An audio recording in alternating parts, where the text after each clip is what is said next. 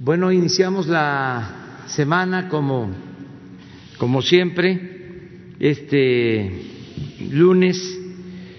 Eh, vamos a tener el informe de Ricardo Sheffield acerca de quién es quién en los precios de los combustibles y luego los videos sobre el avance en las obras del aeropuerto de Santa Lucía, el aeropuerto Felipe Ángeles y la refinería de Dos Bocas, Paraíso, Tabasco.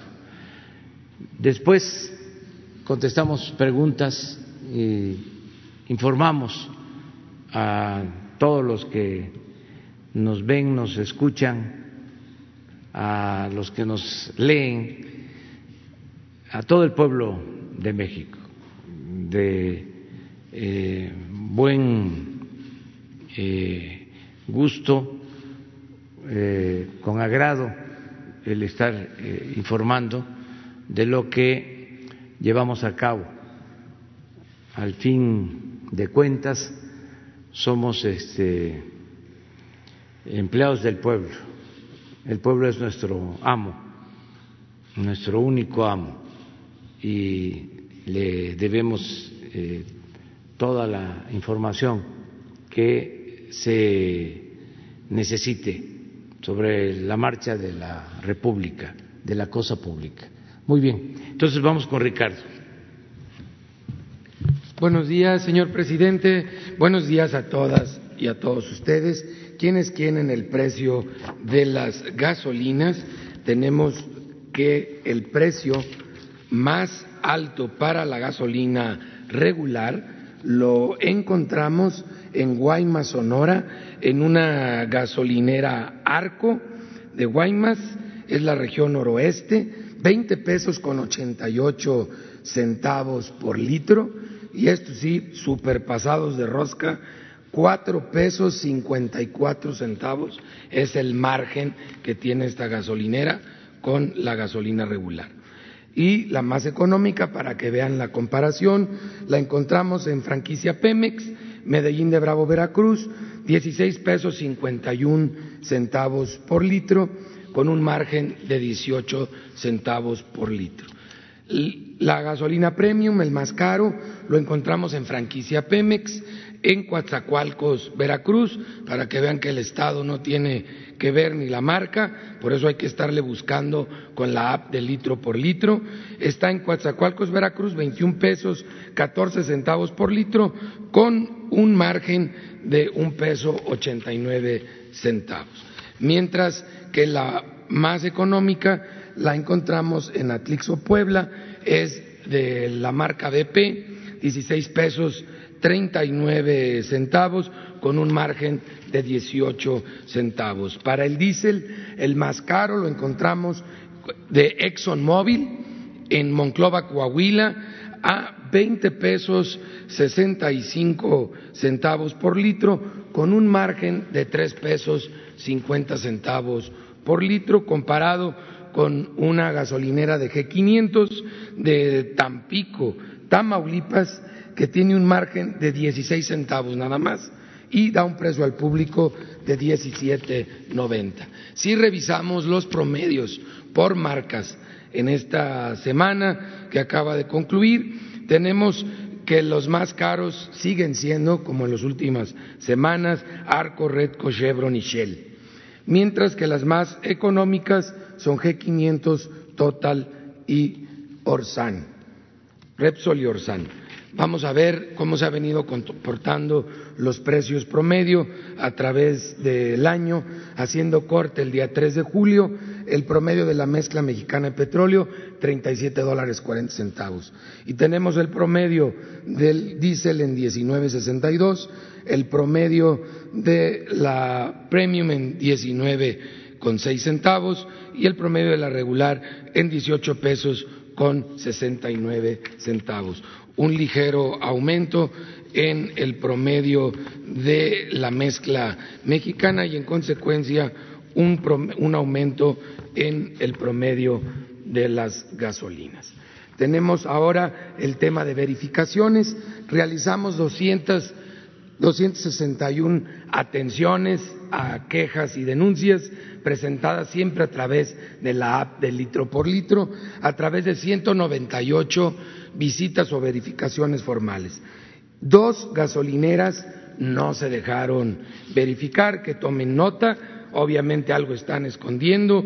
Una es la de Luciano Andrés Ruiz Robledo en Tapachula, Chiapas, novena Avenida Sur, y la otra en Jantetelco, Morelos, carretera federal a Santa Bárbara, esta es de Rodrigo Pérez Vega. Hombre, no se sumen a la lista de delincuentes, porque tenemos que ponerles la denuncia en la Fiscalía General de la República por no permitir la verificación. Y cuatro gasolineras ya verificadas con problemas en sus bombas de no dar litro por litro no nos permitieron colocar los sellos y volveremos, pero también ya con la Guardia Nacional y la Fiscalía General de la República, las cuatro en el estado de Chihuahua, una en Santa Bárbara, Chihuahua y tres en Cuauhtémoc, Chihuahua. Nos encontramos otro aparato como cada semana, lamentablemente, en una gasolinera en San Pedro Lagunillas, Nayarit, de estos aparatos que están en el pulsador eh, diseñados para estar robando combustible. Vamos a ver en la app de litro por litro, que hoy más que nunca les recomiendo que la utilicen. Es gratuita, la descargan en los dos sistemas, iOS y Android, y les puede dar aparte de la información que seguimos monitoreando de los sanitarios, muy importante información porque van a ver que a tres kilómetros a su alrededor pueden encontrar una gasolinera muy económica y una muy cara. No tienen que irse a otro estado para cargar gasolina. Tres kilómetros y van a encontrar una muy económica y las hay de todas las marcas.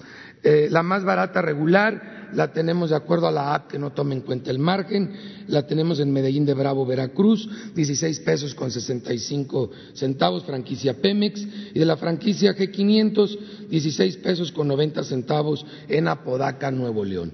Las más caras, Arco, 20 pesos 69 centavos en Guaymas, Sonora, y una de G500 en Pinotepa Nacional, en Oaxaca, 20 pesos 45 centavos. Ahí pueden ver que G500 tiene la más barata y la más cara eh, en, este combustible regular. La Premium, la más barata, 16 pesos con 50 centavos, franquicia Pemex Veracruz, Veracruz, 16.99 de móvil en Metepec, Estado de México. Las más caras, 21.99, franquicia Pemex en Sinaloa, Sinaloa y 21.39 de Shell en Benito Juárez, aquí en la Ciudad de México.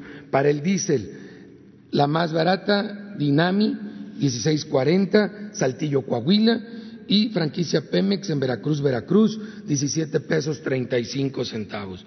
La más cara de franquicia Pemex, también la misma gasolinera de Sinaloa, Sinaloa, en 22.59 el litro y 21.45 en G500 en Pinotepa Nacional, Oaxaca, la misma que salió en la gasolina regular nos vamos al gas LP y en el gas LP tenemos para tanques estacionarios el precio más caro a 12 pesos con 8 centavos por litro en Caligas, que es 10 gas la marca, Los Cabos, Baja California Sur, con un margen de 3 pesos y un centavo, mientras que la más económica, Gas Providencia, del señor Jesús Vázquez, que ha estado muy dando barato eh, este año, muy barato en Guanajuato, en todo el estado, se le agradece, es en San José Iturbide, Guanajuato, siete pesos noventa centavos por litro, con un margen de un peso veintinueve centavos. La más cara, Caligas de diez gas,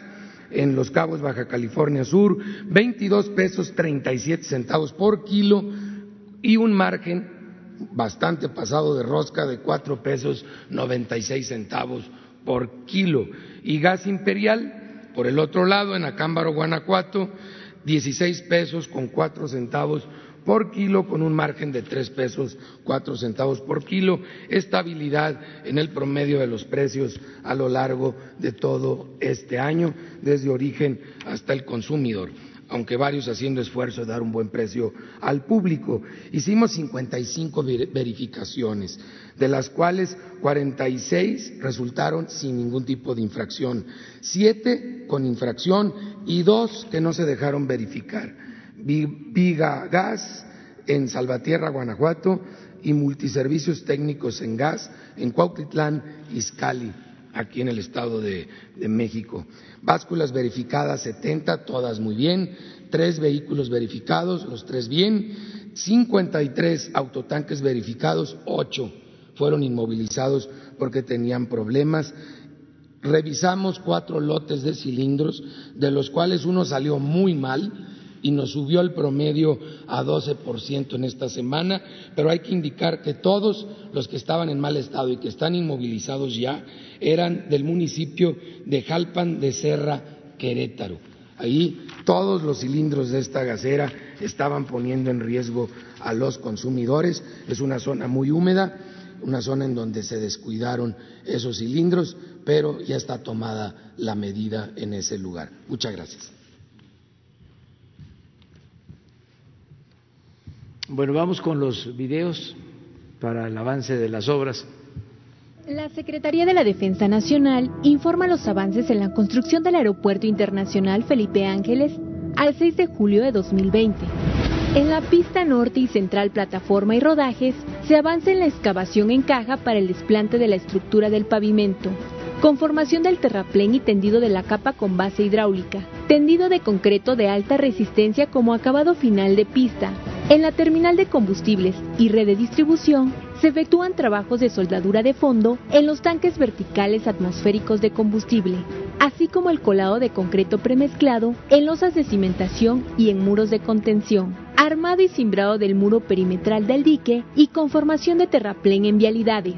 En las redes eléctricas y red de voz y datos se realiza el aplanado de muros interiores y exteriores, así como el montaje de contraventeos en puertas peatonales y la colocación de una grúa telescópica. Se continúa con el tendido de cable para el sistema de tierra física. En el estacionamiento y terminal intermodal de transporte terrestre se trabaja en la conformación de terraplenes, mientras que en el estacionamiento de usuarios y estación del tren suburbano se realiza el armado de dados centrales y de parrilla de losa de cimentación.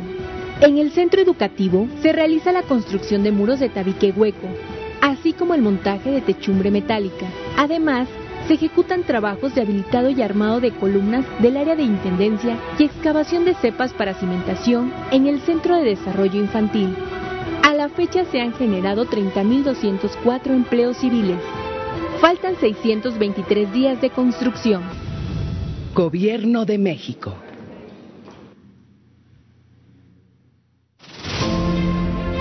Es viernes 3 de julio, vamos a pasar el reporte. Ya terminamos todas las pilas de la planta combinada, 1442 pilas, y hoy estamos en la planta coquizadora. Ve el reporte esta semana.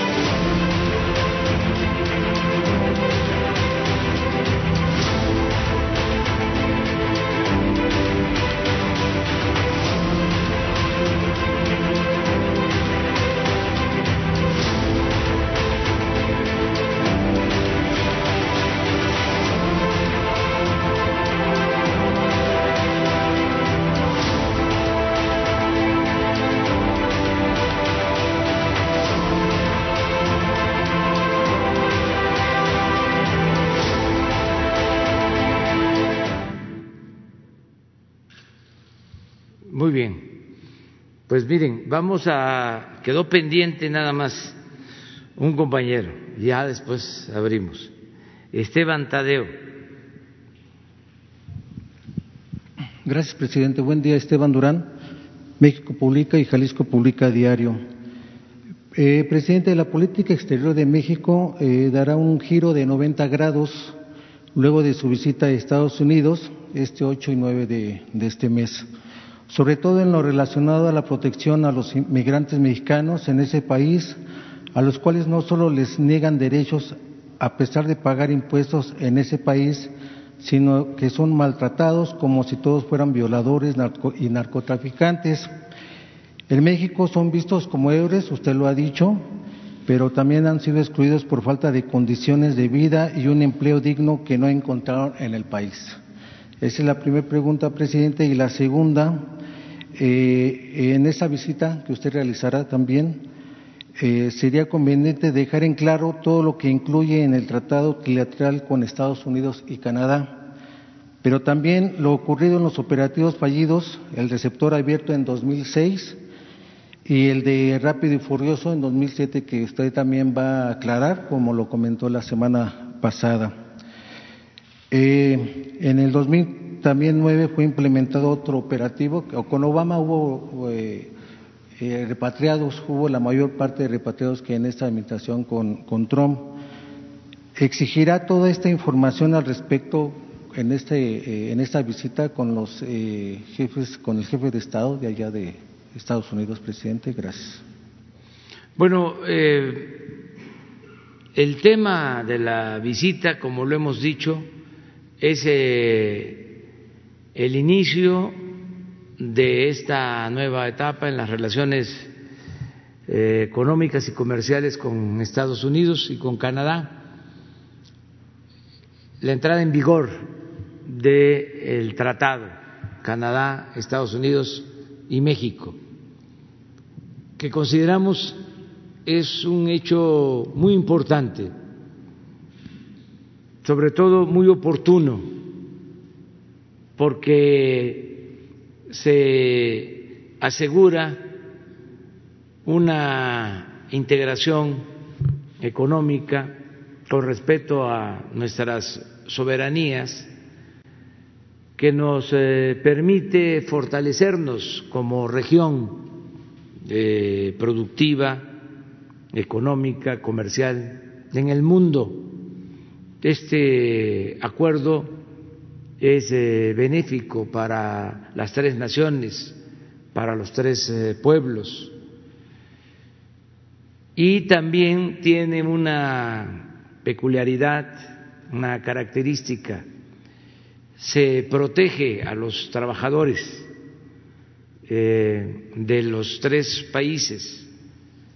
El acuerdo considera también el que haya salarios justos, prestaciones laborales justas en los tres países. Esto no se contemplaba anteriormente. Y derivado de las buenas relaciones que tenemos con el gobierno de Estados Unidos, pues eh, se está siempre eh, procurando que haya un trato respetuoso con nuestro pueblo y en particular que se trate con respeto a nuestros paisanos migrantes.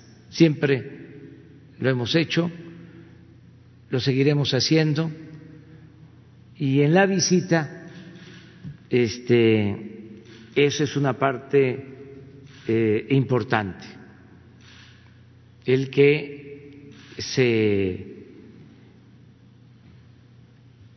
dé un trato respetuoso a nuestros migrantes, a nuestros compatriotas que por necesidad se han tenido que ir a trabajar, a vivir, a buscarse la vida a Estados Unidos.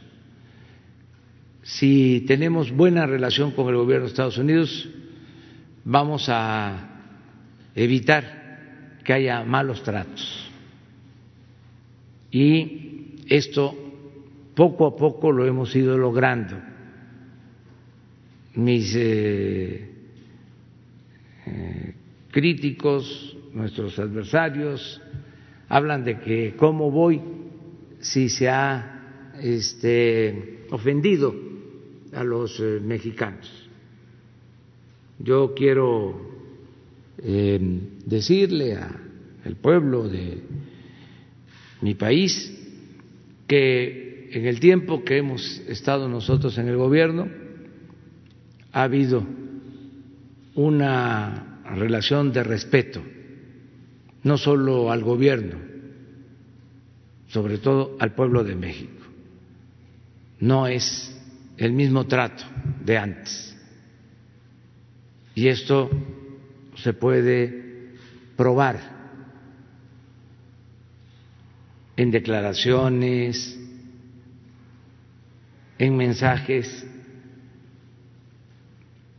que se eh, vierten sobre México desde el extranjero. Y es una situación completamente distinta. Entonces, vamos a celebrar el que se inicie este tratado y eh, vamos eh, a seguir impulsando una relación de respeto, de cooperación, de amistad con el pueblo y con el gobierno de Estados Unidos. Y lo vamos a hacer, ya lo dije, lo repito, como lo merece el pueblo de México, tanto los que viven en Estados Unidos como los que estamos en nuestro territorio. Una relación y una representación digna y con decoro. Entonces vamos a esta em, visita, este encuentro, mañana voy a salir, se va a informar, a notificar al Senado de este viaje. De todas maneras vamos a encontrarnos mañana porque voy a salir al mediodía, entonces vamos a tener oportunidad de platicar por la mañana, de conversar por la mañana, de que informemos todavía mañana martes presidente, y otro operativo también fue que se llama receptor abierto en la época de George Bush. Sí, miren, esa es una diferencia, porque se habla de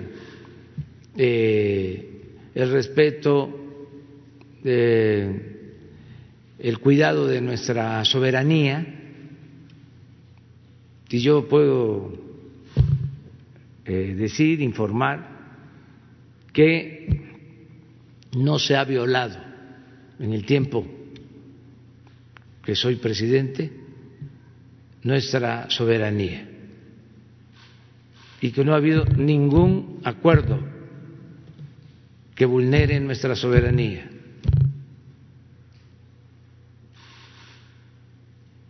Ni abierto ni encubierto. Y esto tiene que ver con nuestra actitud, pero también con la actitud de respeto del gobierno de Estados Unidos. Entonces, lo que sucedía antes ya no se permite. Estos operativos encubiertos, como el rápido y furioso, de introducir armas a nuestro país que se utilizaron para quitarle la vida a mexicanos, eh, inclusive a extranjeros. Eso no eh, sucede. Eso quedó ya atrás.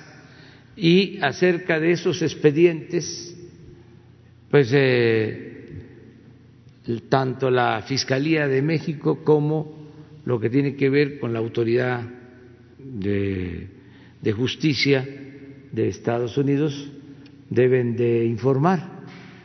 Ya nosotros eh, solicitamos mediante una nota diplomática eh, toda la información al respecto. Pero el tema, repito, de la visita es el tratado. ¿Por qué?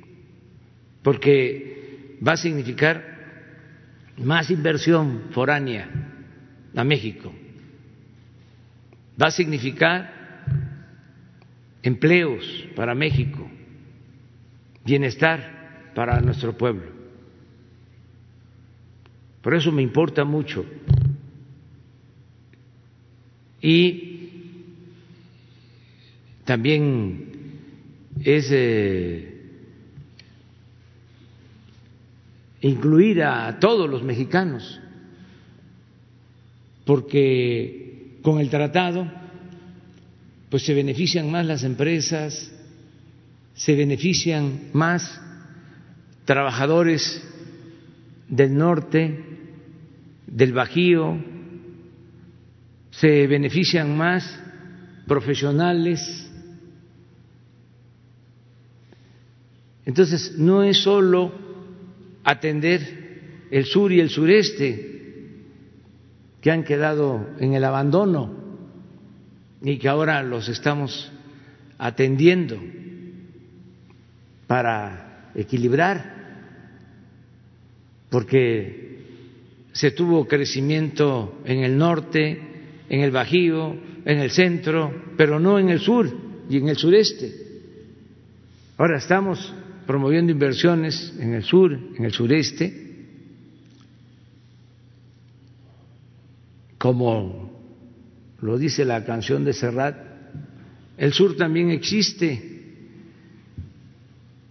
sin dejar de atender a las otras regiones de México, porque gobernamos para todo el país y para todas las clases sociales, dándole, y eso es un acuerdo, yo diría mayoritario, casi de consenso de que le demos preferencia a los pobres por humanismo. Entonces, por eso el tratado eh, es importante.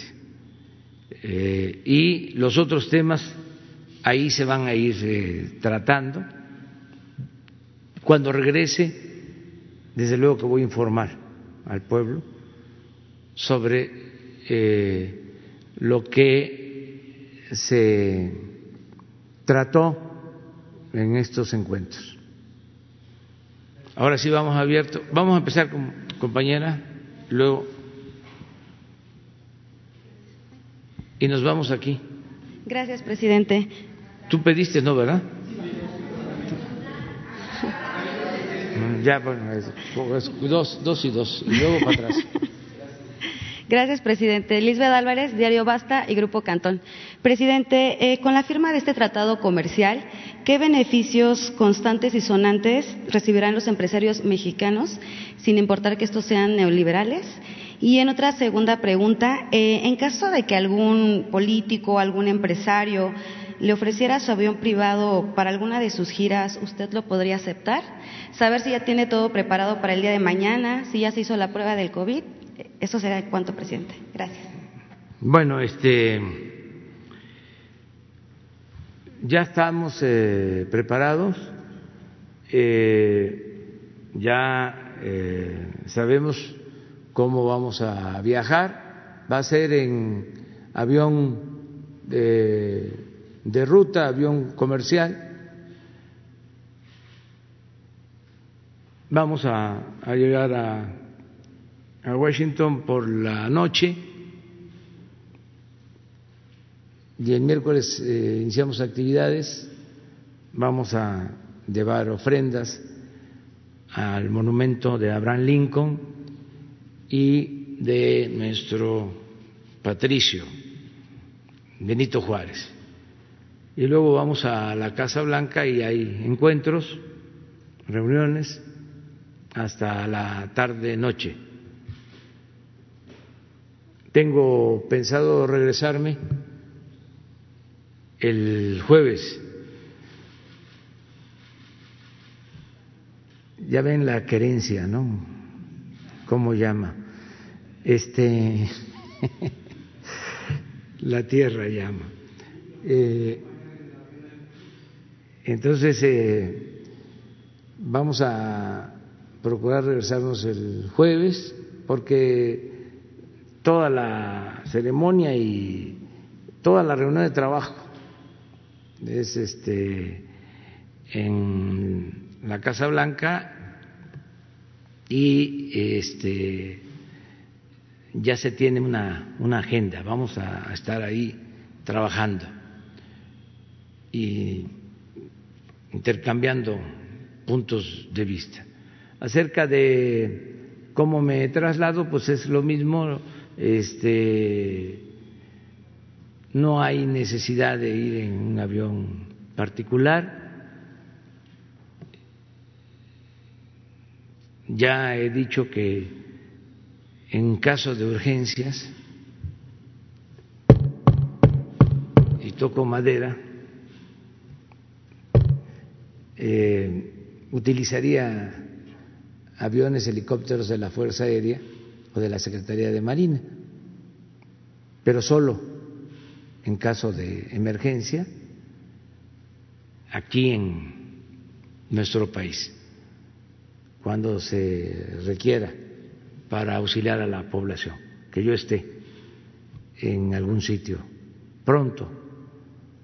Entonces sí, eh, pero mientras pueda llegar, eh, sin problema, pues voy a, usar eh, las rutas que existen. Se puede uno ir a cualquier parte del mundo este, en aviones eh, comerciales. Si acaso, este, si no hay directo, eh, hace uno escala, pero una hora, dos horas, tres horas, y llega uno bien, sin problema. Yo creo que también es más barato, porque un avión particular este, gasta más combustible y eh, es más costosa la operación, la operación de esos aviones. Entonces vamos a estar en, en Washington. ¿Qué otra pregunta? Empresarios mexicanos, ¿cuáles serían los beneficios con ese tratado comercial? Muchos, muchos. Ya eh, hay una eh, integración bastante importante. Hay lo que se conocen como cadenas productivas, hay procesos de producción eh, que eh, están relacionados. Se producen piezas en México, eh, se llevan a Estados Unidos, a Canadá, muchas veces regresan para que sean ensambladas otras piezas en México y vuelven otra vez a exportarse ya terminados los artículos de consumo, las mercancías. Entonces es bastante la integración. Hablábamos que no solo es la integración en la industria automotriz o en otras industrias, también hasta en la industria armamentista hay este, partes de la industria armamentista de Estados Unidos que se producen en México. Entonces hay mucha integración. Ahora, con este nuevo acuerdo se va a procurar que llegue más inversión de todo el mundo a la región porque eh, se está pidiendo que eh, se utilicen más insumos que se produzcan en América del Norte, es decir, en México, en Canadá y en Estados Unidos. ¿Sí? Un mayor contenido de estos insumos que deben de producirse en la región. Antes eh, no era así, era un porcentaje eh, menor. Entonces esto va a significar que muchas eh, empresas se tengan que establecer en nuestra región. Y lo otro que es, ya lo dije, importante, es el trato especial a los obreros mexicanos, a los trabajadores de México. Eso está en el tratado. Pero sí se va a ayudar mucho a la iniciativa privada de México. Ya muchos tienen eh, plantas de autopartes y estas plantas se están fortaleciendo y se van a ampliar y va a llegar más inversión. Ese es mi pronóstico. Además, en un momento en que necesitamos que se impulse el crecimiento, reactivar nuestra economía, no hay otra región en el mundo que esté haciendo lo mismo.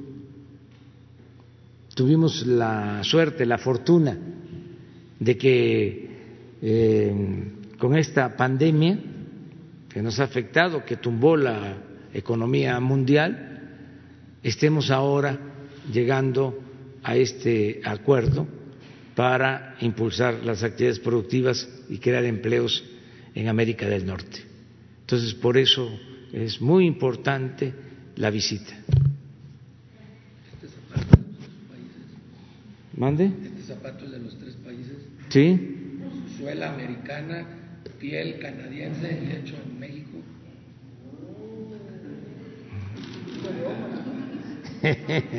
Se rayó, ¿no? No, no, no solo los zapatos de, de, los coches, también desde el zapato se ve mucha integración. A ver, exponlo.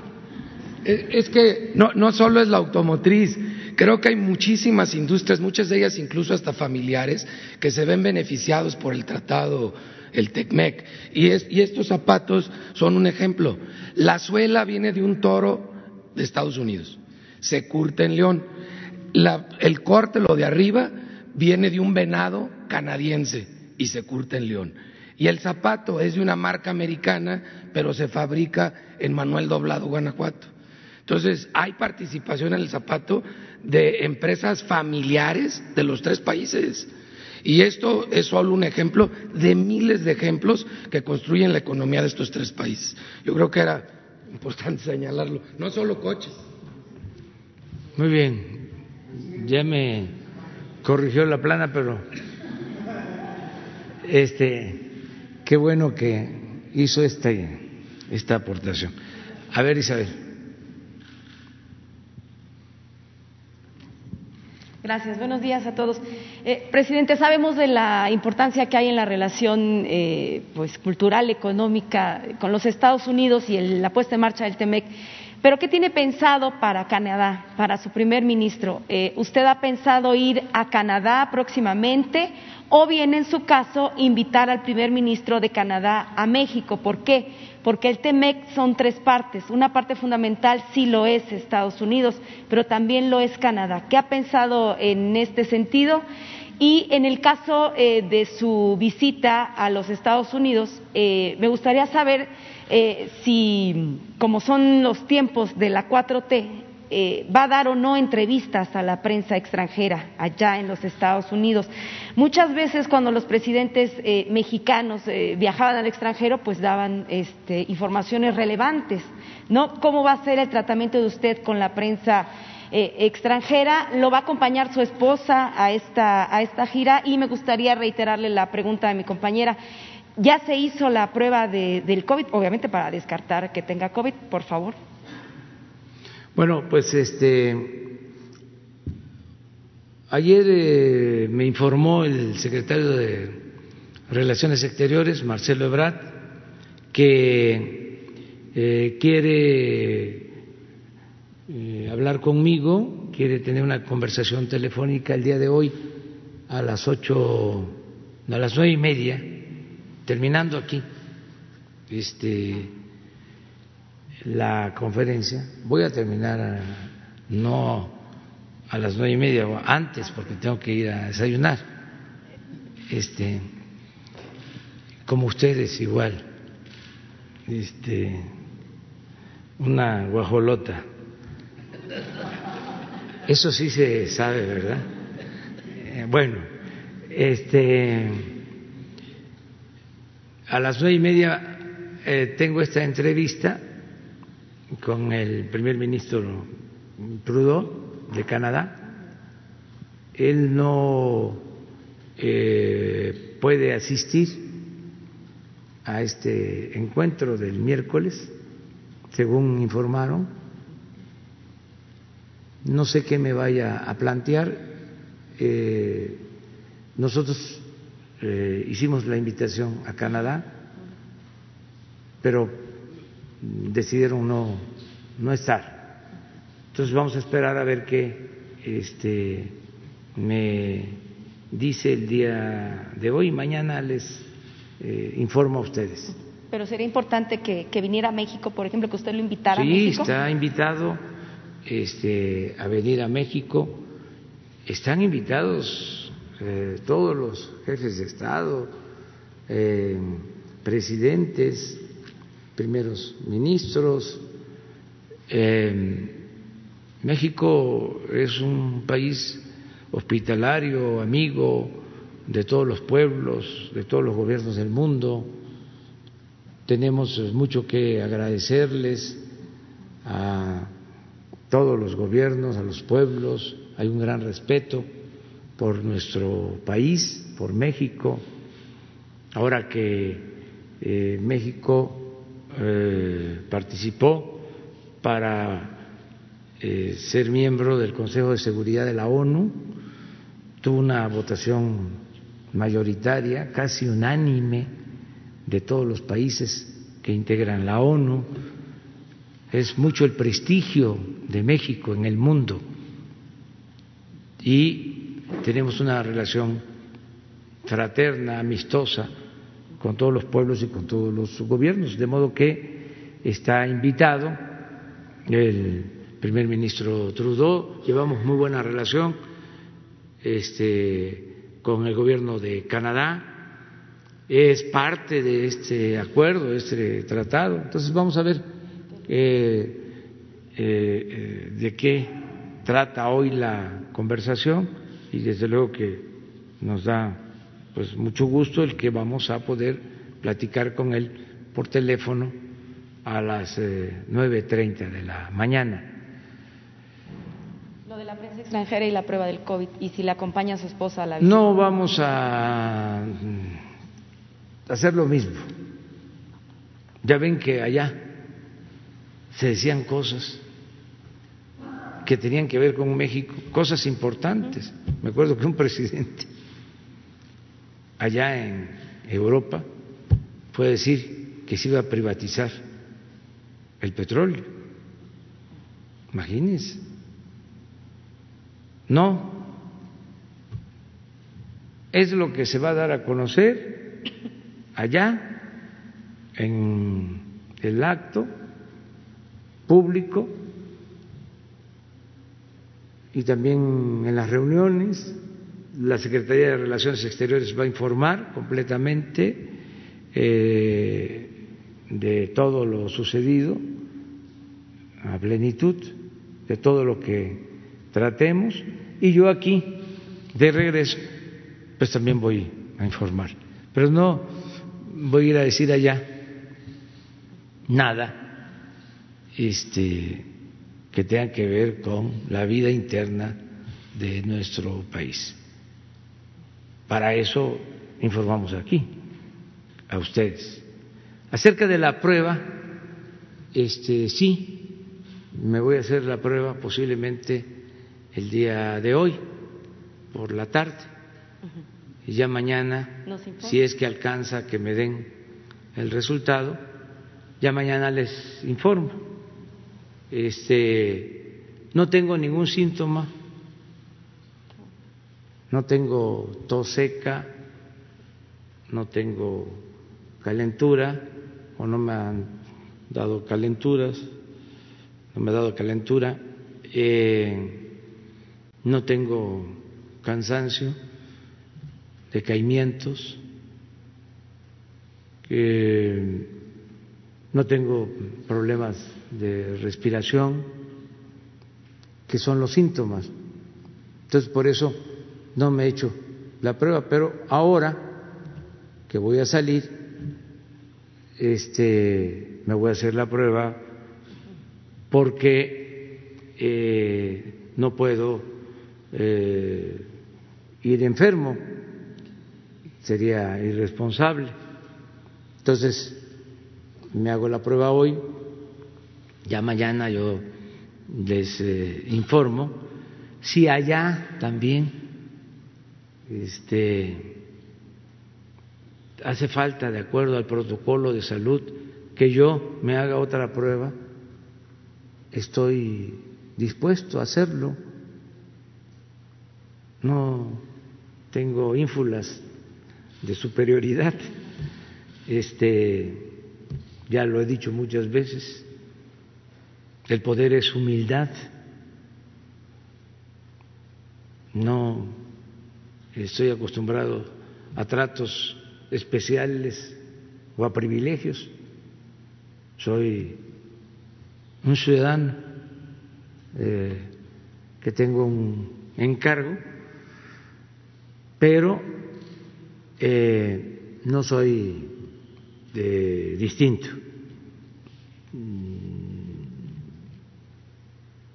Tengo que eh, actuar como todos, como todos debemos de hacerlo, todos tenemos que actuar con responsabilidad. Eh, ya nada más finalmente el caso de la puntualización, si lo acompaña su esposa a esta visita y eh, ya se autorizó la extradición de Emilio Lozoya a nuestro país, como para cuándo le han informado podría ya estar eh, físicamente aquí, aquí en México. Gracias.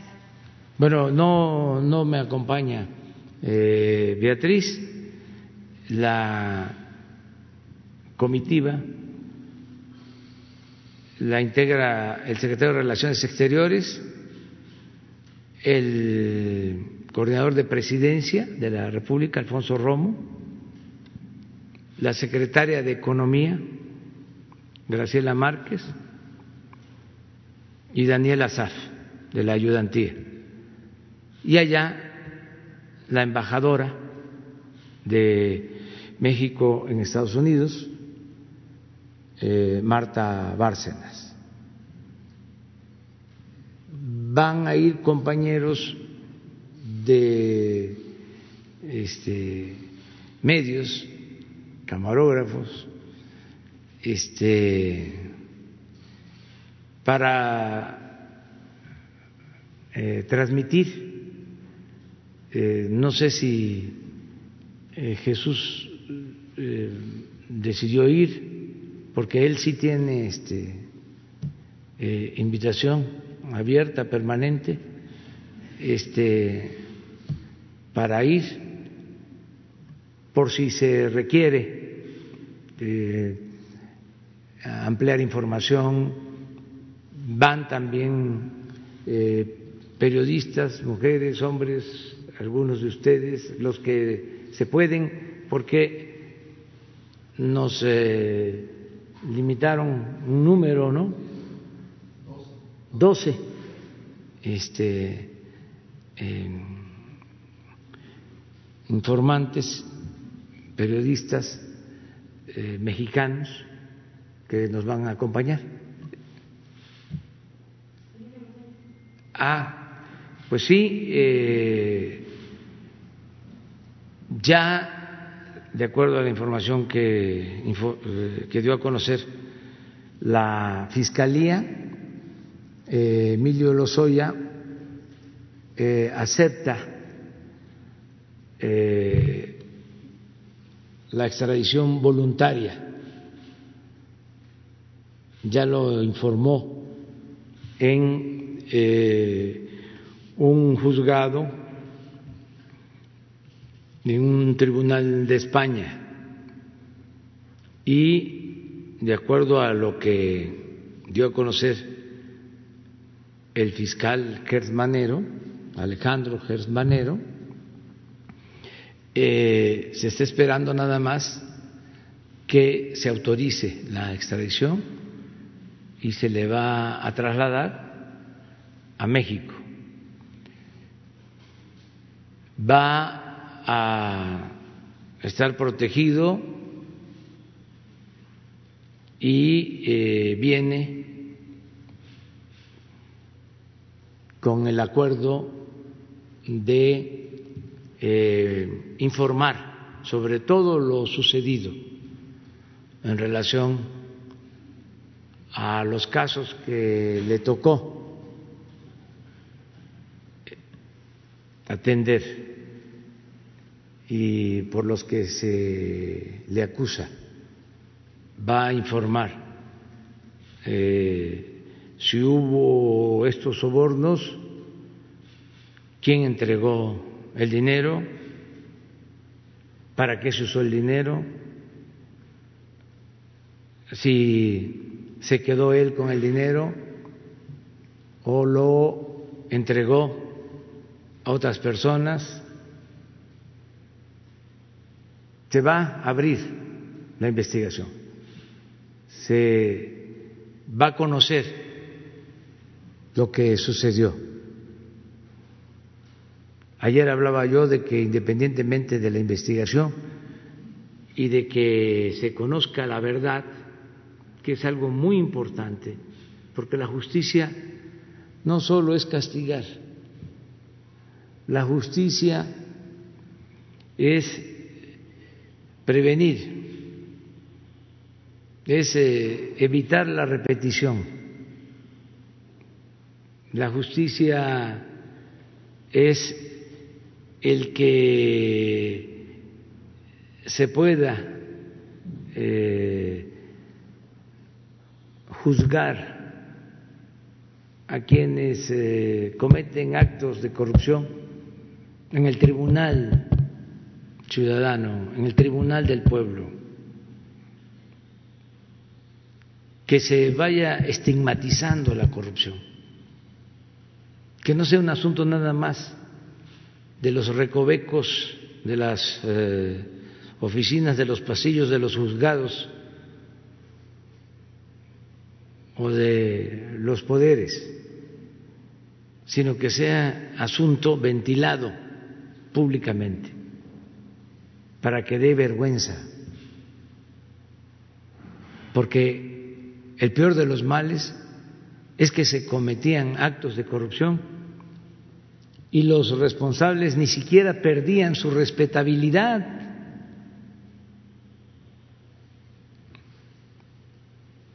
Entonces, el que sepamos todo esto va a ayudar mucho a sanear a limpiar, a purificar la vida pública, a que se mande la señal de que no se puede triunfar a toda costa, sin escrúpulos morales de ninguna índole.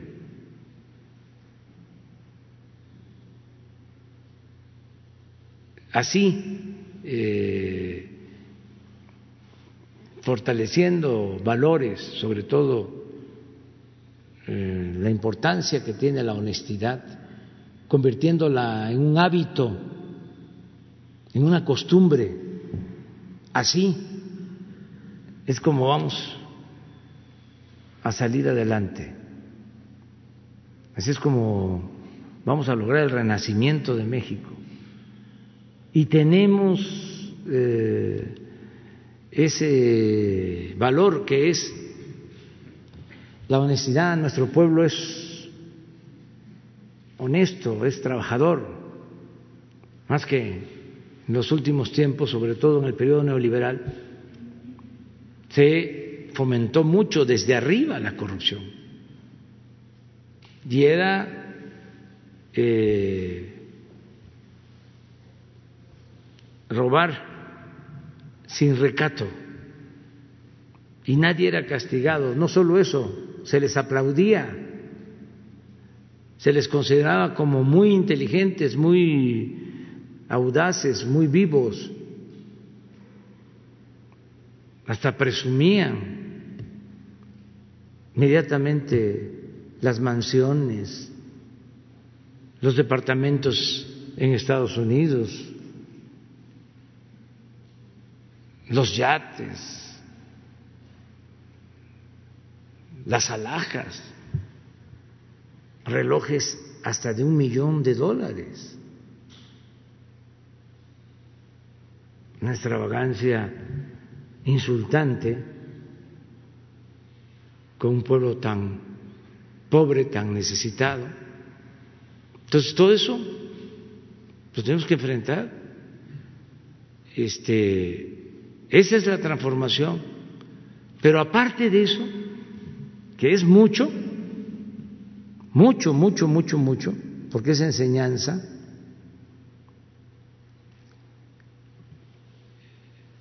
vamos a, a poder recuperar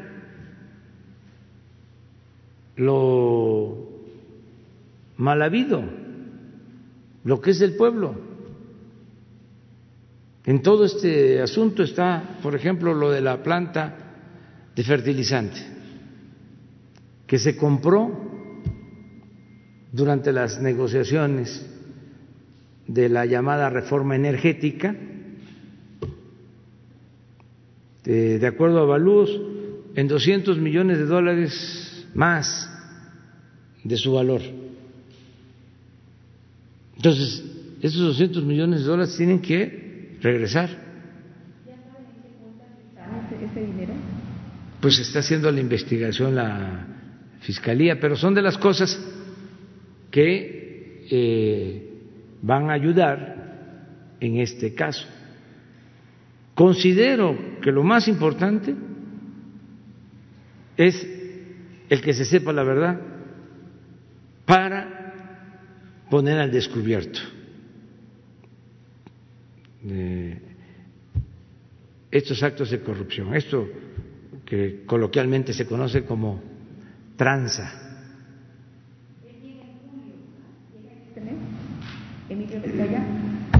Cuando dice de tranza me acordé de lo que decíamos antes. El pueblo se cansa de tanta pinche tranza. ¿Eh? Sí, yo creo que ya pronto va a estar acá.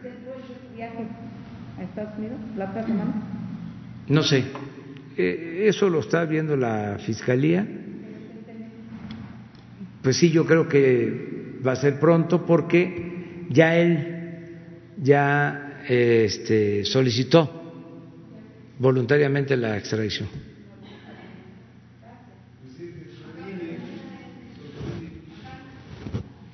Los dos. Y luego tú.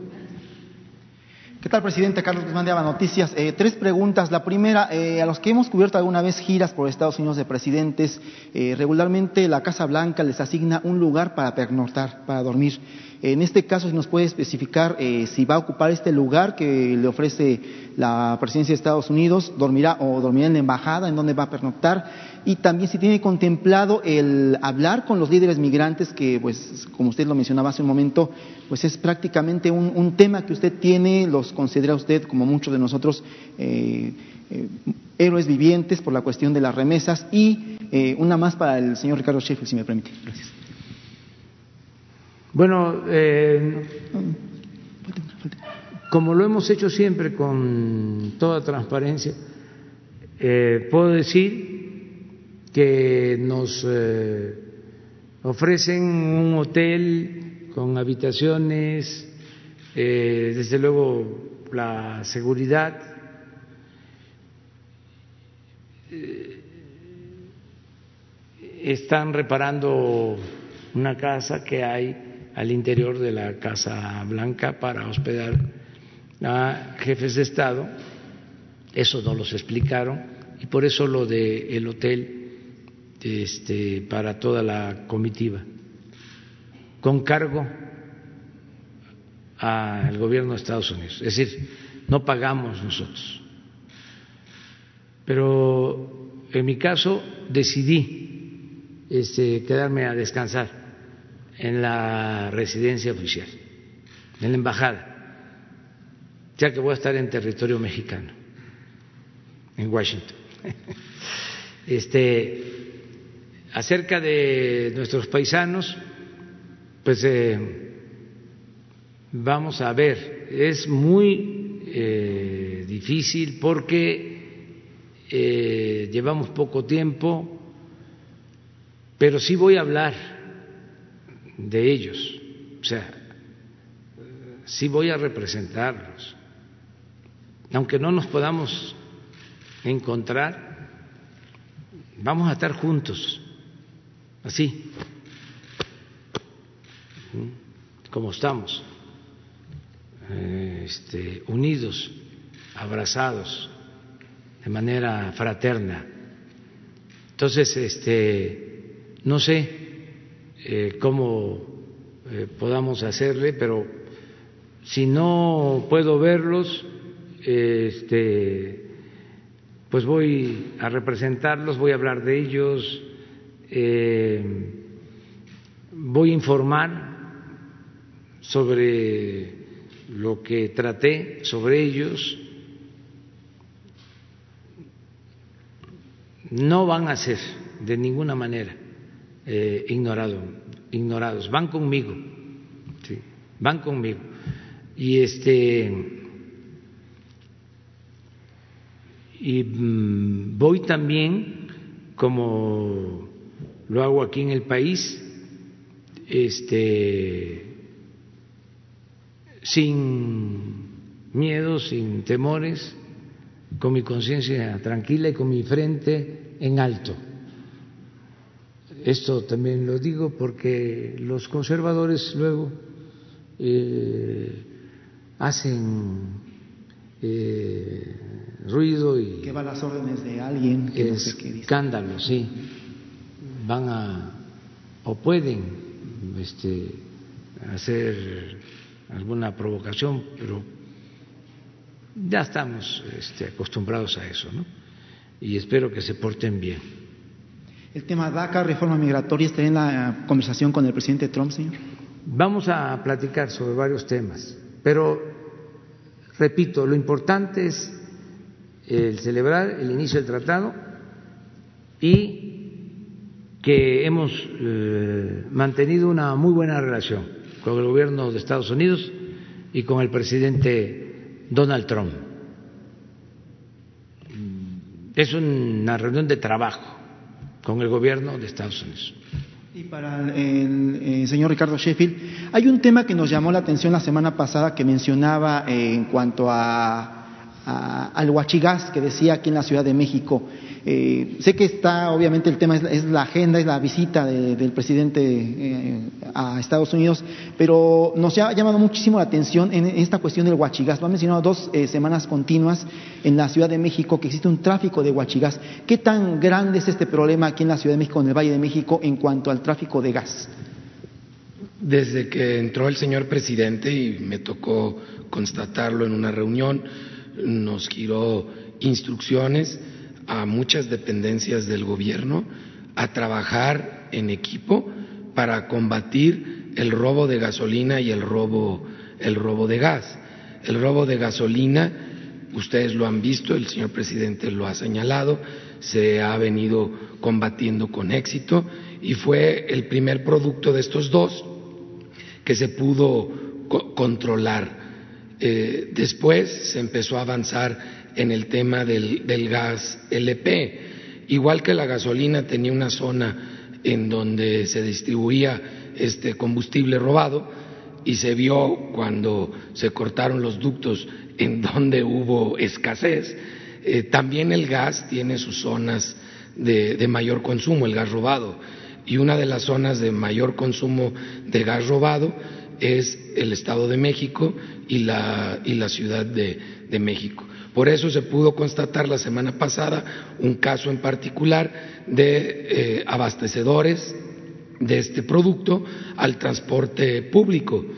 eh, la Ciudad de México, nos pidió Claudia Sheinbaum que fuéramos a ver por qué eh, les estaban subiendo tanto el precio del gas, pero cuando nos dijeron que se lo estaban dando a un precio exageradamente bajo, les preguntamos que si ellos lo estaban subsidiando, dijeron que no, le dije, bueno, a reserva que lo verifiquemos, pero 99.9 de seguridad de que es robado, sino como lo dan tan, tan barato.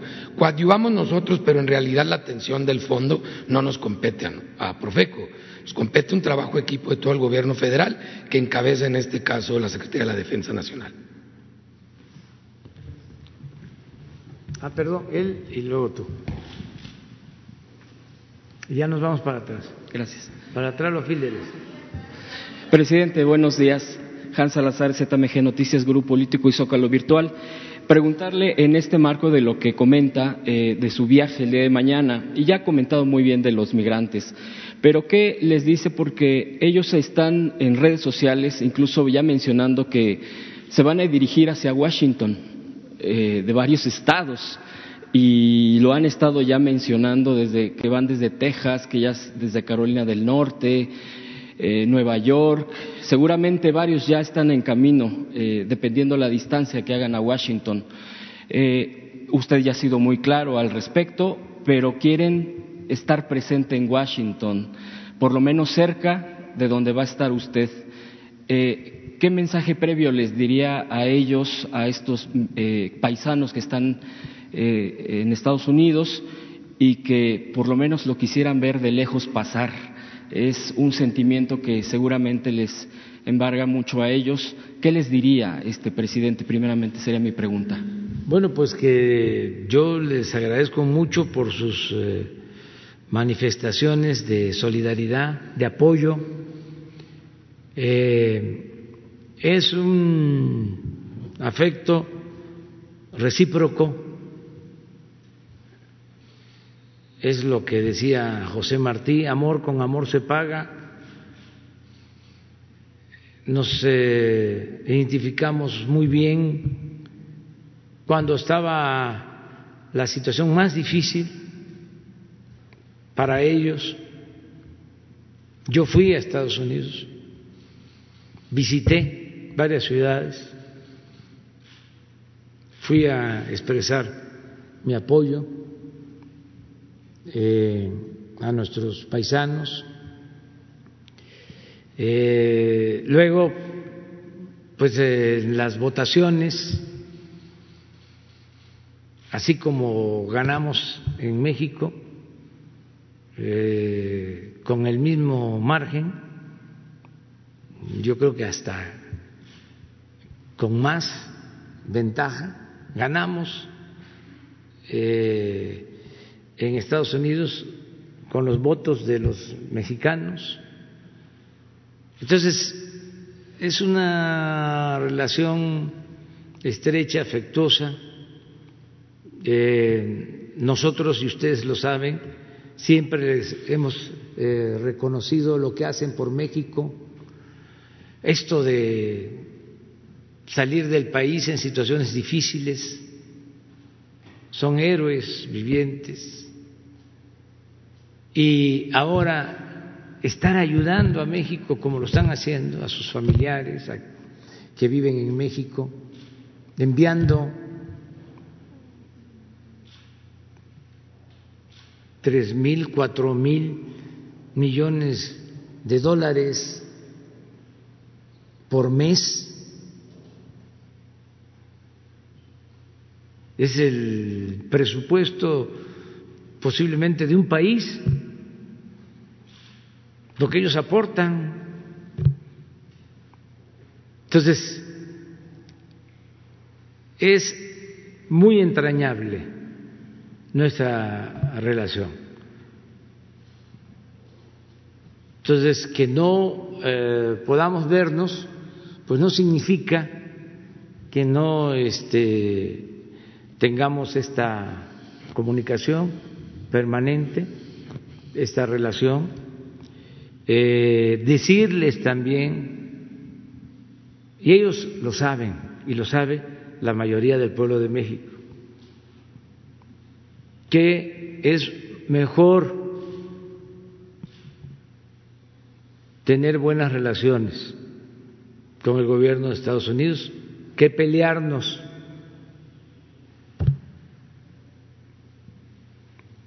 Para eso es la política, para evitar la confrontación.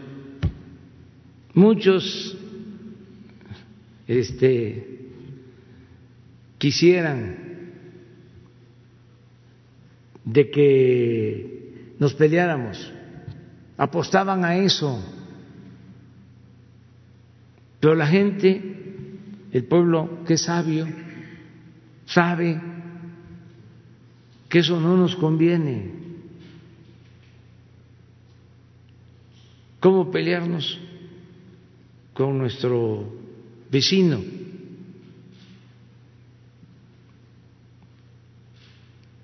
Hay veces que las relaciones no son buenas y existen agravios desde luego que todavía no se olvidan, pero también hemos logrado una relación a partir del respeto, de la economía, del comercio, de la cultura, de la amistad, de nuestra historia,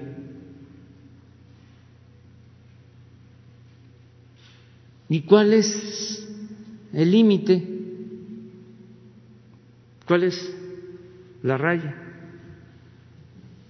El respeto a nuestra soberanía, así como nosotros debemos de respetar la soberanía de Estados Unidos, nosotros tenemos que cuidar que no se viole nuestra soberanía, que no se vulnere nuestra soberanía.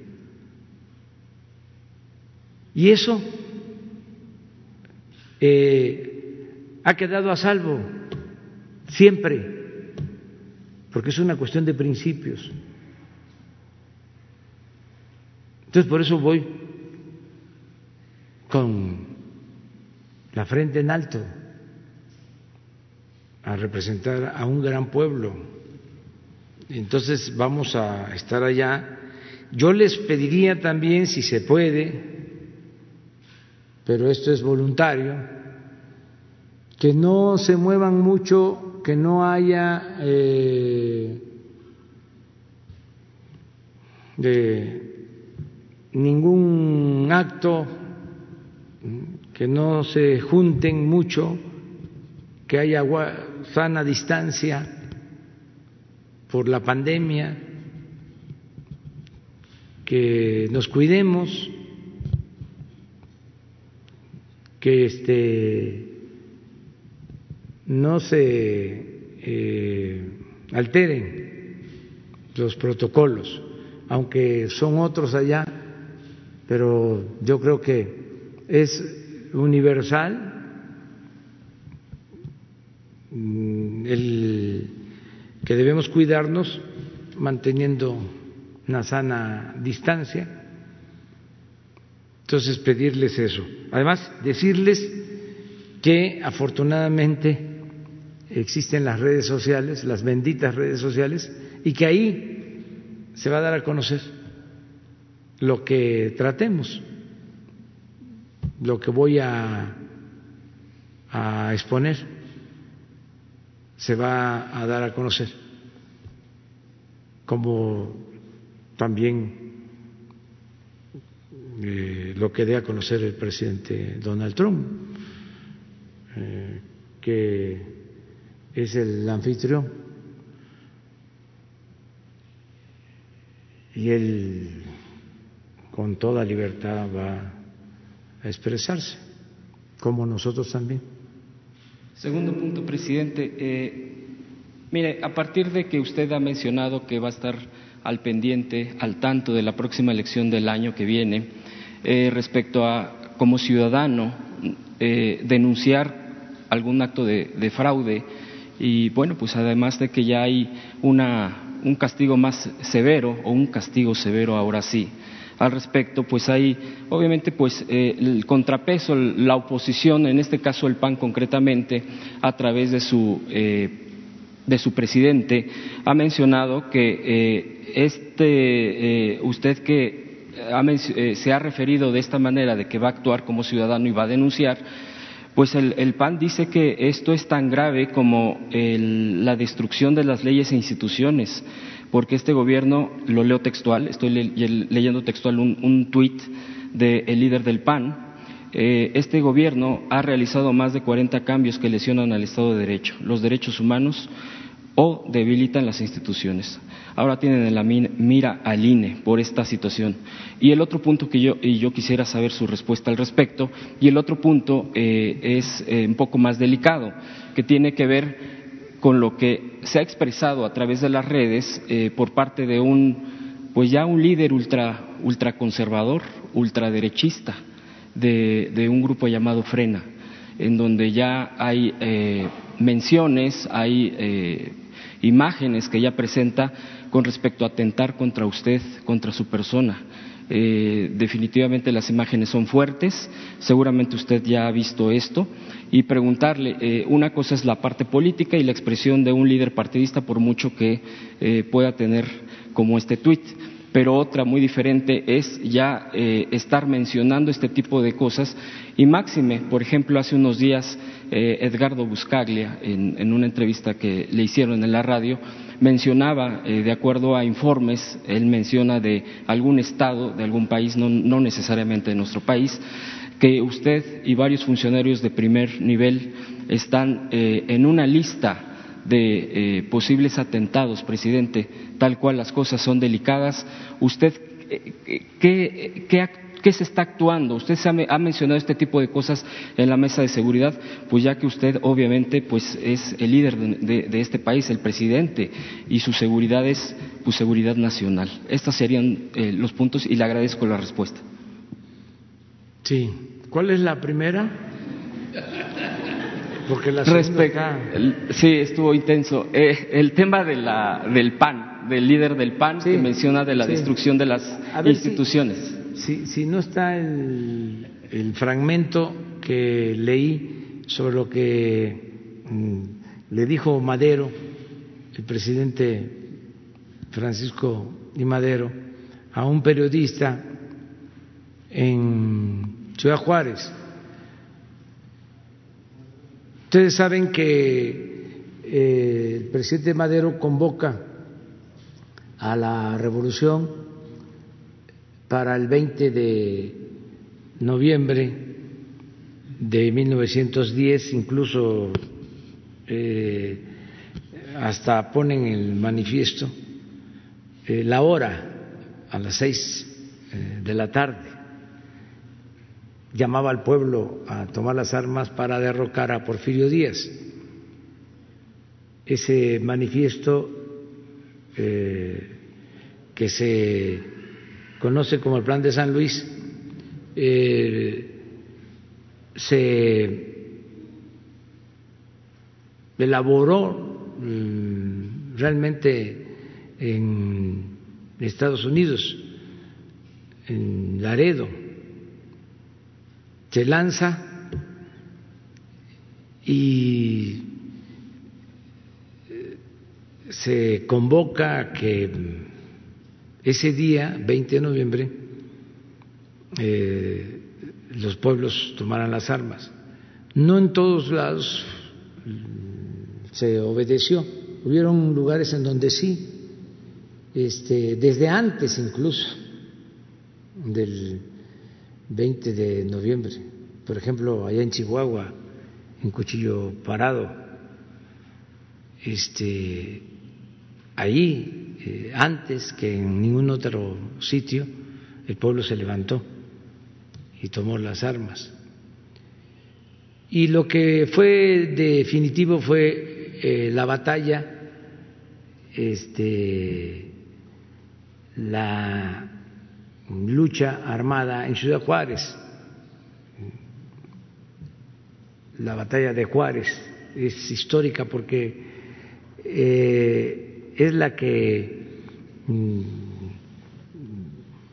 define ya el triunfo de la revolución. En muy poco tiempo, este, el 20 de noviembre se convoca la revolución y ya en junio Porfirio Díaz se va al exilio, seis meses y solo una batalla importante, no hubo muchas pérdidas de vidas humanas y ya cuando se logra el plan de Ciudad Juárez, pues eh, y se decide de que va a haber un presidente interino que va a convocar elecciones, que fue de la barra, le hacen una entrevista a Francisco. Madero, el líder indiscutible del movimiento revolucionario. Y él este, dice en esa entrevista algo que es muy importante. Acuérdense que eh, la lucha contra el régimen porfirista eh, tiene dos eh, grandes demandas, la democracia y la justicia. La justicia porque había esclavitud, porque el pueblo estaba sometido. Los trabajadores no tenían de prestaciones, eran salarios eh, de hambre y además no se les permitía organizarse, se les reprimía, por eso las huelgas de Cananea, de Río Blanco. Entonces la revolución eh, es eh, promovida, auspiciada por la búsqueda de justicia, pero también de democracia, porque no había libertades. Porfirio Díaz llega a la presidencia en 1876 con la bandera de la no reelección y se queda hasta 1911, 34 años. Entonces, eh, Francisco y Madero sin dejar de tomar en cuenta la importancia de la justicia, en el artículo tercero del Plan de San Luis habla de la entrega de la tierra a los campesinos, por ejemplo, y por eso luego se le reprocha de que no se había cumplido con ese compromiso.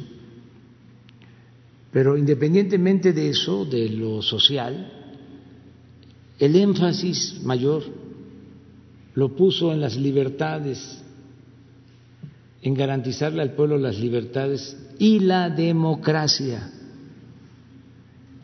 Entonces, en esa entrevista, él habla de lo que haría al llegar a la presidencia. No sé si ya tienen el fragmento.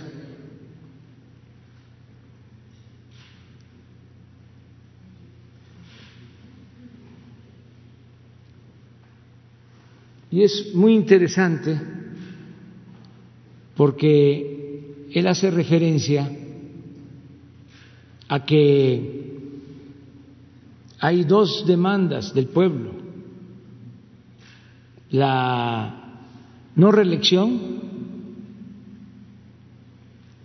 y el sufragio efectivo.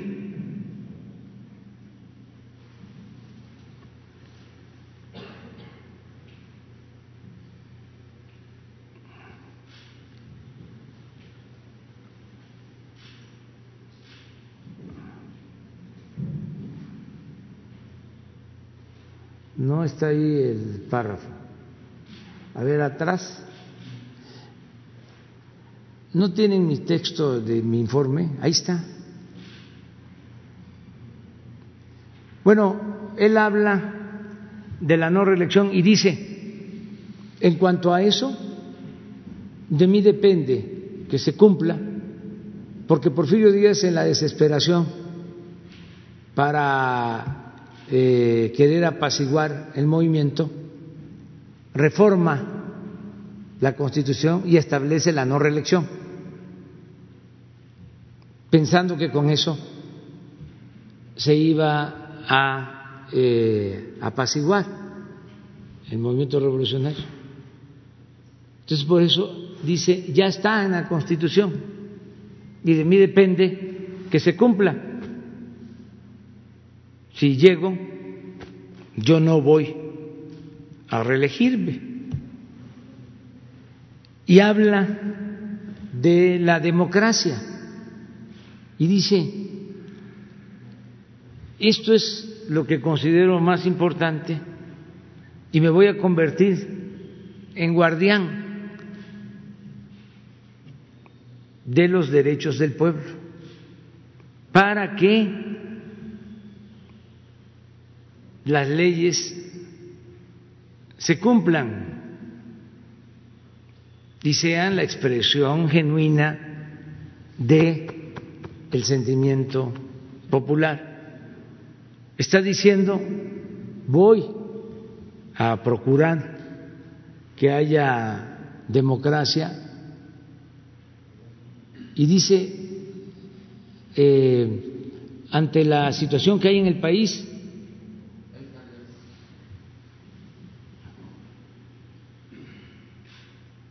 dice, al subir yo al poder, voy encarnando dos principios, uno de ellos sancionado ya por la Constitución, por lo que les decía, ya estaba en la Constitución la no reelección. Porfirio Díaz ya lo había hecho. Y que de mí depende que se cumpla y que es el de la no reelección. Otro, el sufragio efectivo. Para lograr este último se necesita reformar la ley electoral y esto depende principalmente del pueblo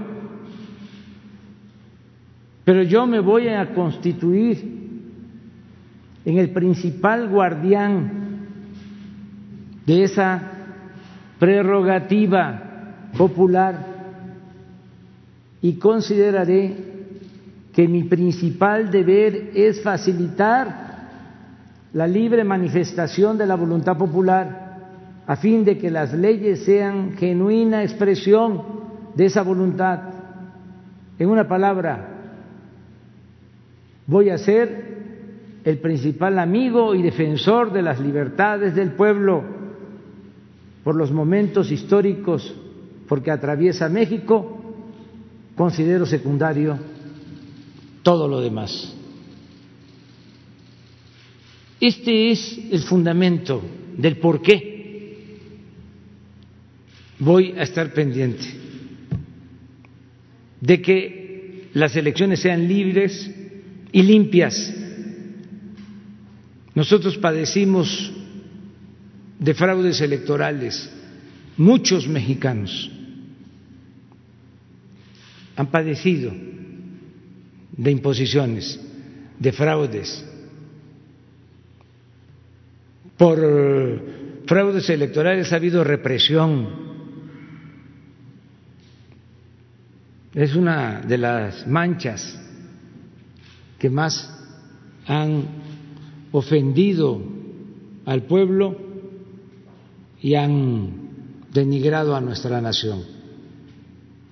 Entonces vamos a desterrar el fraude electoral y desde luego que se va a respetar la autonomía del INE, del tribunal, pero todos debemos de cuidar que las elecciones sean limpias y sean libres, que no haya utilización del dinero del presupuesto, que es dinero de todos, para favorecer a ningún partido, a ningún candidato, que no se repartan dádivas, despensas, frijol con gorgojo, que no se rellenen las urnas el llamado embarazo de urnas, que no se vote más de una vez el llamado ratón loco, que no voten los finados como era antes, que no se falsifiquen las actas, que las autoridades electorales actúen como verdaderos jueces imparciales. Todo eso lo tenemos que cuidar y que también se aplique la ley, porque ahora es delito grave el fraude electoral. Que nadie se enoje porque vamos a estar pendientes de que no haya fraude y que todo mundo pueda denunciarlo y manifestarlo y que se cuide sobre todo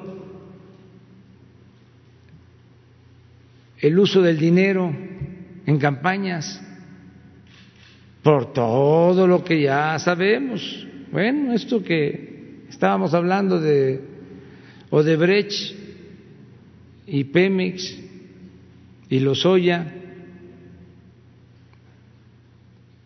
que este las grandes corporaciones económicas, financieras, no intervengan, que los medios de información, en particular la televisión, ya no actúe como lo hacía antes, que haya equidad, piso parejo para todos y que se respete el voto ciudadano. Sobre el otro tema que planteaste, no este, voy a comentar mucho, solo decir que tengo mi conciencia tranquila y que no odio y que invito a todos a que se serenen que no tenemos nosotros enemigos, tenemos adversarios, que no queremos darle a nadie el trato que a nosotros nos dieron, no nos veían como adversarios a, vencer, sino como enemigos a destruir. Así nos trataban. Nosotros no vamos a actuar de esa forma. Además, no eh, utilizar la violencia. Por eso abrimos más los espacios de participación democrática con la revocación del mandato. Vienen elecciones en un año se van a renovar gobernaturas, la Cámara de Diputados, ahí tienen oportunidad de expresarse, de manifestarse de manera pacífica. Antes de eso, se garantiza el derecho a disentir. Lo dije también en mi informe. Desde el presidente Madero, ningún presidente había eh, padecido de tantos insultos como el presidente actual de México y la respuesta ha sido la tolerancia, la no censura, no se amenaza a nadie, no se persigue a nadie.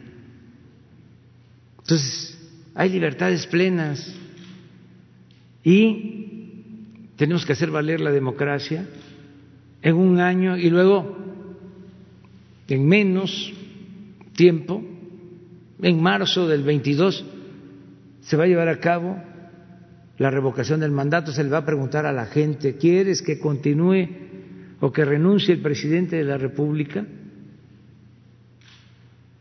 Y la gente va a decidir. Y si la gente dice que renuncie, hasta ahí llegamos, porque el pueblo pone y el pueblo quita, pero que lo hagamos ejerciendo a plenitud nuestras libertades sin violencia y en forma democrática. Eso es lo que puedo este, comentar.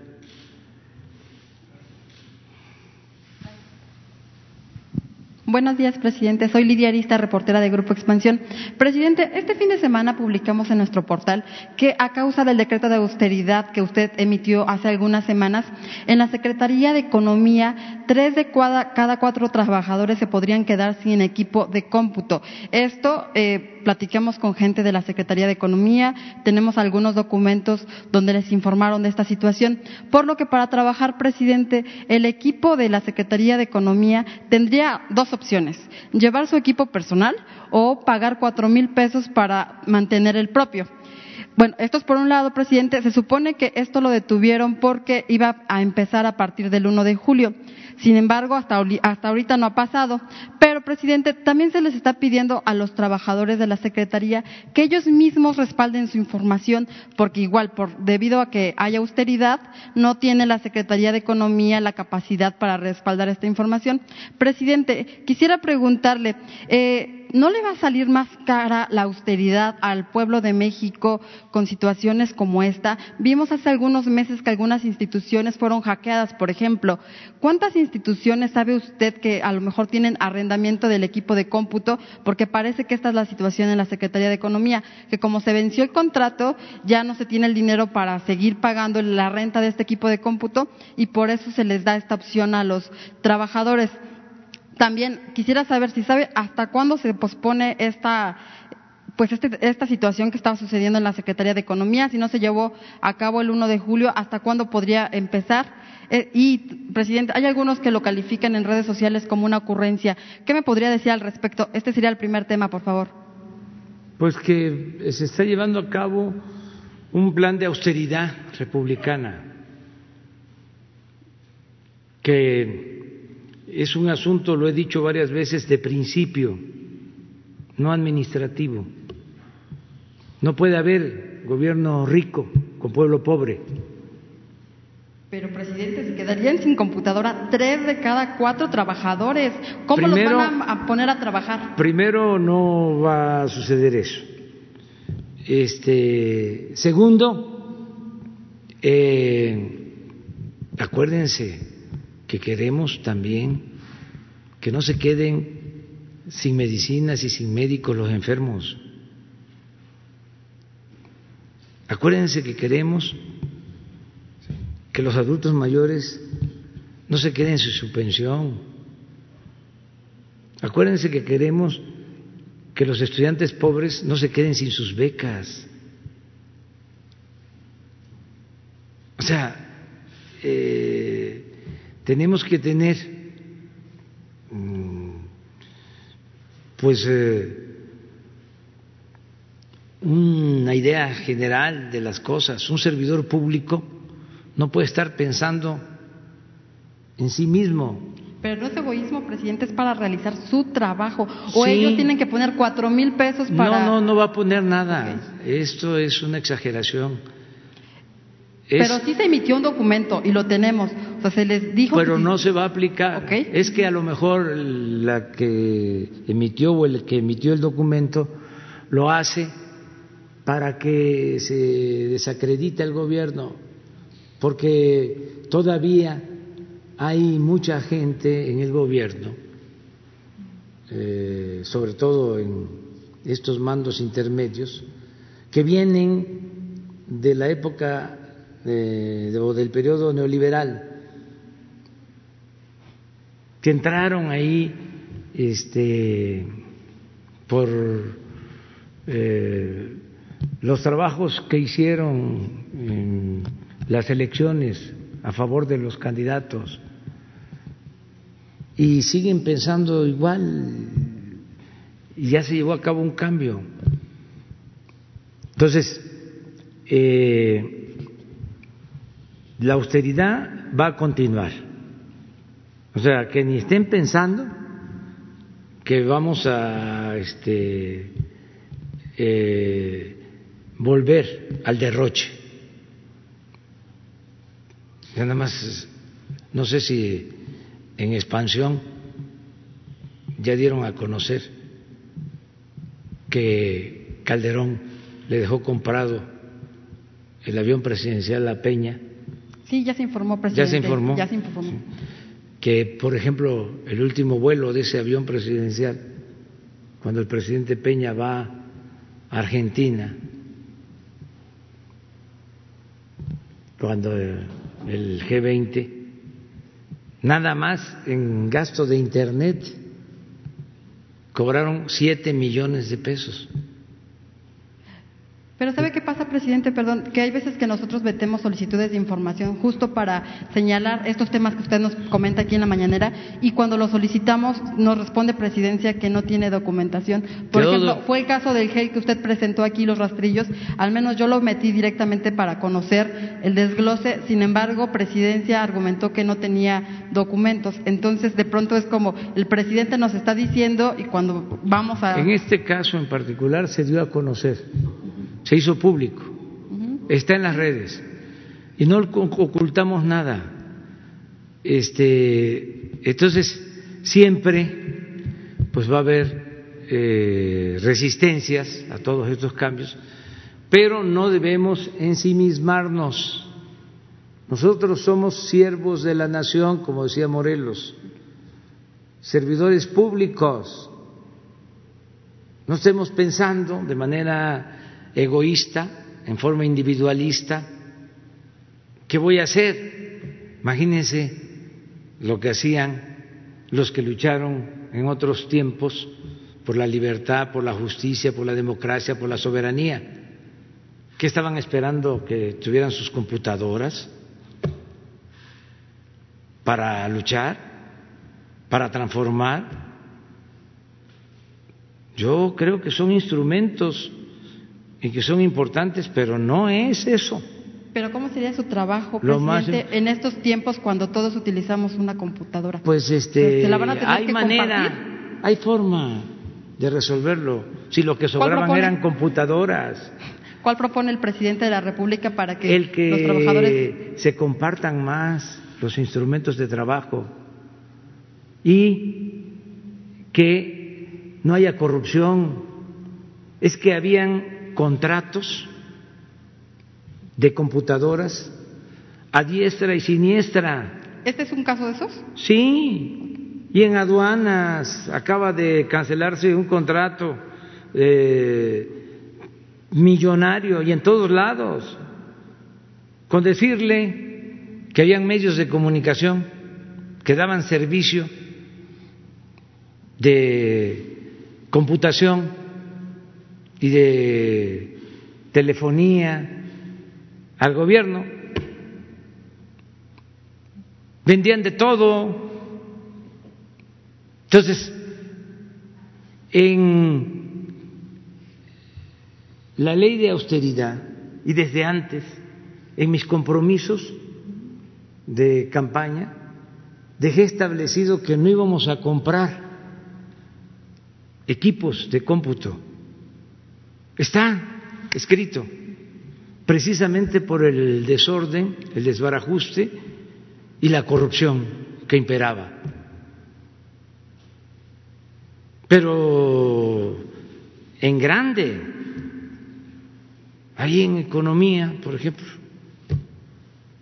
pues ahí es donde tenían 60 oficinas en el extranjero.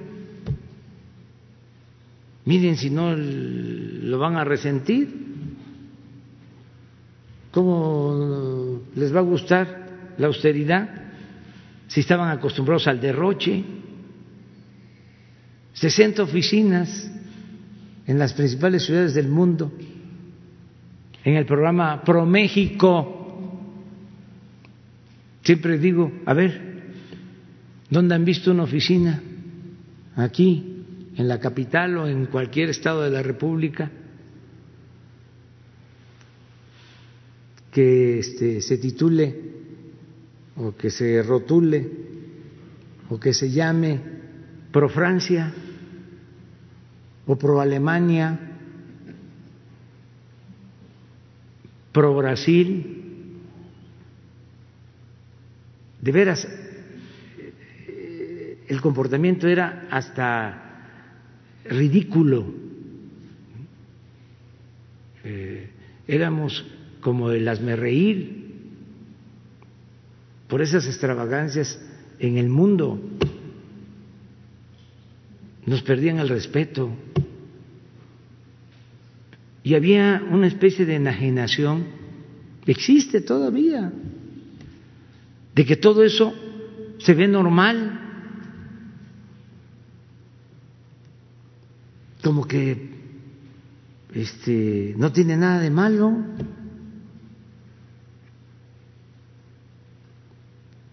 Estamos cambiando estas cosas y es por el bien de la gente, eh, ahorrando, ahorrando, ahorrando todo lo que se pueda. Eh, los que lucharon durante la reforma para restaurar nuestra república con la invasión extranjera, los oficiales surcían sus uniformes, ponían de su bolsa. Hay una anécdota bellísima de que Riva Palacio se retira a escribir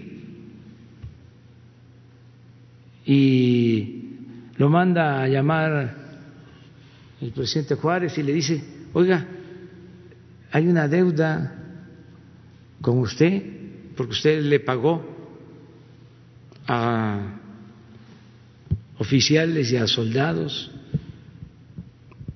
de su dinero. Este, la respuesta de Riva Palacio fue, presidente, a México no se le cobra, se le sirve. Esa era la dignidad de los servidores públicos.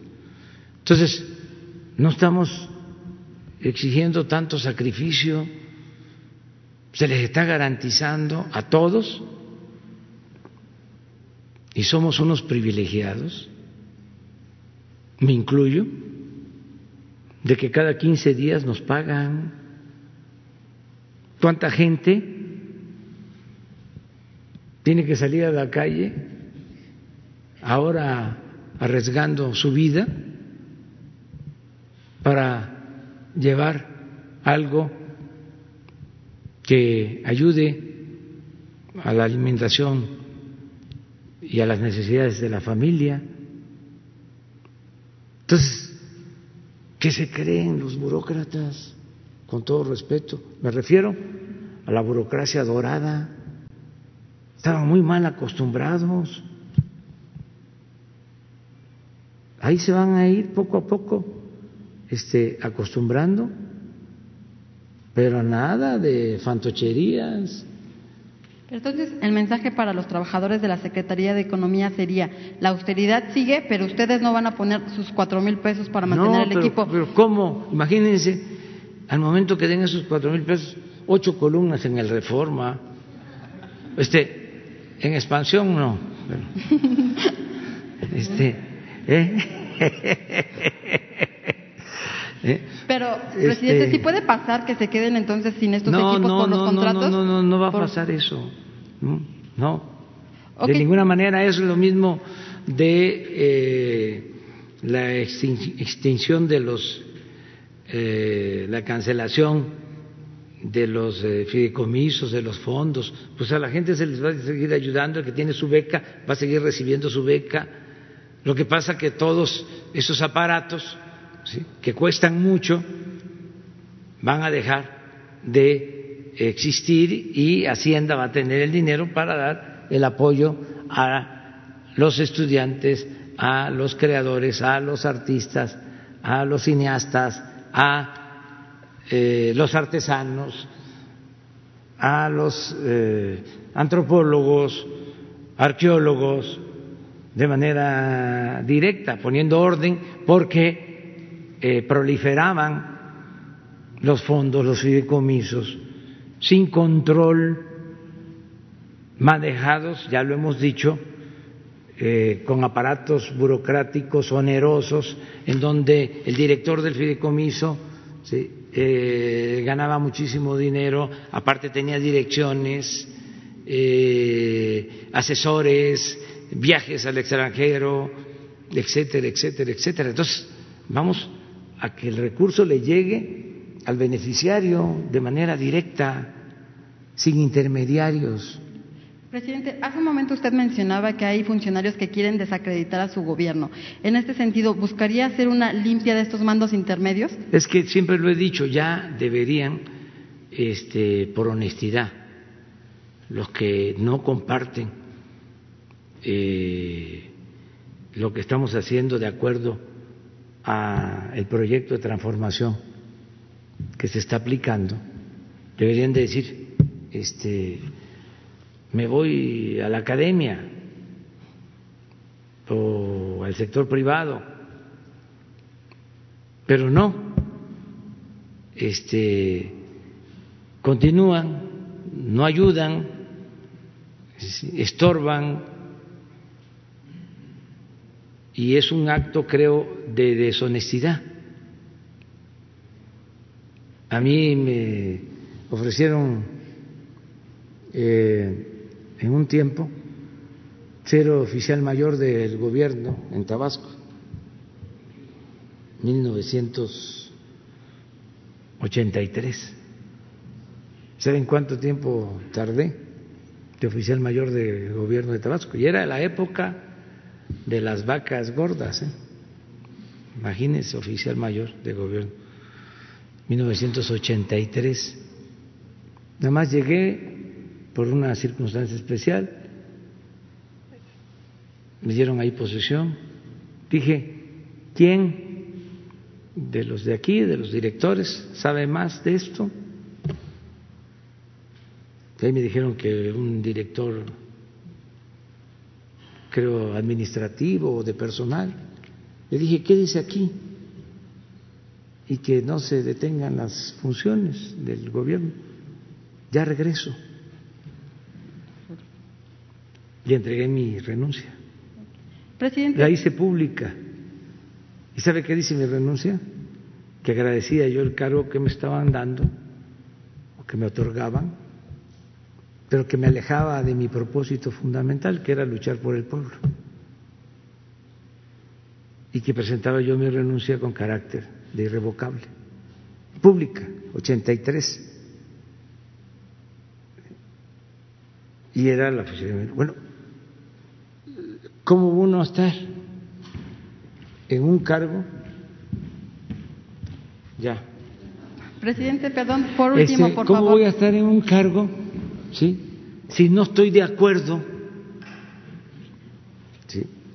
con eh, la filosofía, con la eh, doctrina del gobierno para el que trabajo? Yo eh, respeto y considero que no tienen por qué renunciar los trabajadores de base, los trabajadores sindicalizados, pero los llamados trabajadores de confianza, los eh, de alto nivel, no deberían de estar. Yo les hablaba de cómo aquí en Palacio este, gobernaba el presidente Juárez y era gobernador de Palacio Nacional, Manuel González, que luego llegó a ser presidente, antes de que perdiera su brazo en la batalla de Puebla. Y siendo gobernador de Palacio, conspiraba en contra del presidente Juárez porque le mandaba a su compadre Porfirio Díaz, que estaba de opositor al presidente Juárez, información de lo que pasaba aquí en el Palacio. O sea, se conspiraba aquí mismo, hasta en claves. le decía, este, tú avísame cuando eh, se necesite eh, dar a conocer sobre el tronido del rayo. Este hay una novela de Carpentier que es extraordinaria. ¿Cómo se llama? Es el recurso, el método, sí. Donde el que conspiraba, claro que se trataba de un personaje eh, dictatorial, pero el que estaba en contra de él, el que más lo dañaba, era su secretario privado, porque sacaban volantes, pasquines, en contra de el dictador con toda la información precisa, pues era su secretario, este, el que filtraba. Es muy interesante la novela, además Carpentier, un gran escritor, le debieron dar el premio Nobel de Literatura, no se lo dieron por razones políticas porque este eh, era cubano y eh, en ese entonces pues eh, eran muchas las fobias y no es que la política no tenga que ver con la literatura, no, claro que sí, siempre les han dado el premio algunos que no son grandes escritores. Se puede decir que son buenos escritores, pero no grandes escritores. Presidente, yo sé ya que me ya voy se tiene porque que ir, tengo que pero este, desayunar para una pregunta, por favor. Mire, eh, el crimen organizado mostró su capacidad de fuego en el ataque al secretario de Seguridad en la Ciudad de México y también lo vimos en el operativo de Culiacán.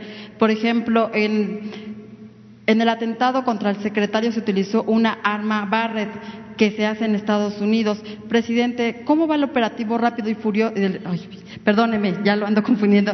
¿Cómo va el operativo Frozen? Por favor, presidente, sería un tema que usted tocaría allá en Estados Unidos. Es importantísimo. Así como a Estados Unidos le importa la migración, a México le importa el tráfico de armas. Muchas gracias. Sí, este, se trata eso en la relación bilateral constantemente lo del tráfico ilegal de armas, el contrabando de armas, eh, es pues eh, sabido que hay contrabando de armas, estas armas eh, tan peligrosas que utilizan, pues las traen de Estados Unidos y se está haciendo una investigación sobre eso. La Secretaría de Relaciones, la Fiscalía trabajan en este, en este tema. Desde luego son dos cosas distintas. Una es que se permita eh, la introducción de armas con el consentimiento del gobierno, que eso fue rápido y furioso. Y otra, que entren de contrabando. De todas maneras, se le está siguiendo la pista a esas armas para ver quiénes son los que las están vendiendo en Estados Unidos.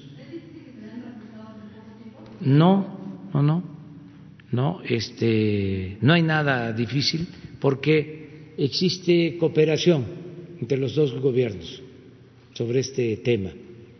Es un asunto que está en la agenda, que se está tratando constantemente.